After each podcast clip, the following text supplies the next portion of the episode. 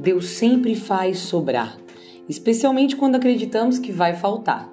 Foi sempre assim. Ele sempre fez isso, ainda com os incrédulos de outrora e com pessoas como eu.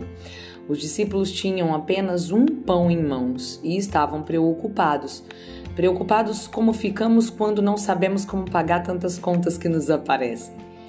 E assim justificam, justificamos nossa atitude de preocupação, de mau humor, de desânimo pela falta. Estamos assim porque não temos pão.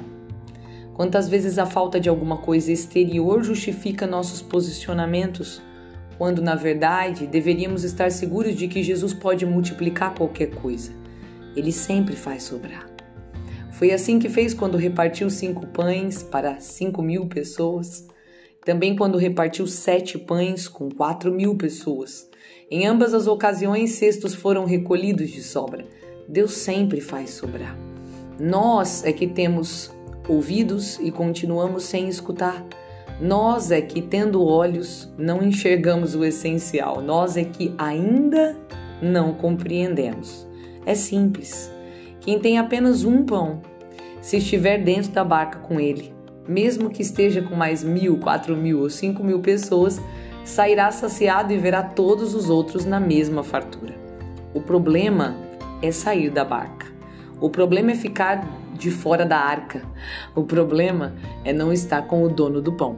Ele é quem provê todas as coisas. Fez o homem, fez os animais, fez tudo e quando quis mandou um dilúvio para refazer do jeito dele.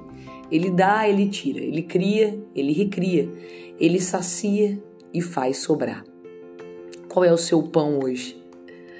Você tem apenas um? Fique ao lado de quem multiplica e nada vai te faltar. Deus não quer ver ninguém na escassez, na necessidade. Isso é escolha e consequência humana. Deus quer dar muito a todos, mas é preciso estar na barca, confiar nele e lhe entregar seu único pão. O resto, o resto não lhe diz respeito. Na hora certa, você também se fartará. O nosso Deus sempre faz sobrar.